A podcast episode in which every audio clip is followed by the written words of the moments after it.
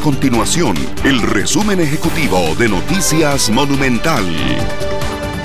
Hola, mi nombre es Fernanda Romero y estas son las informaciones más importantes del día en Noticias Monumental.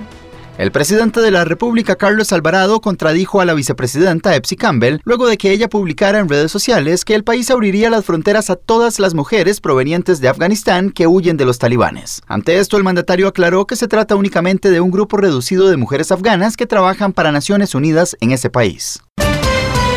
El gobierno descartó endurecer las medidas de restricción vehicular y comercial ante la propagación de la variante Delta del COVID-19 y la confirmación de que el país atraviesa la cuarta ola de contagios. Las autoridades establecieron la restricción vehicular a partir de las 10 de la noche entre el 9 y el 31 de este mes, a pesar de que el sector comercial solicitó que la medida iniciara a las 11 de la noche para aumentar las ventas y el empleo.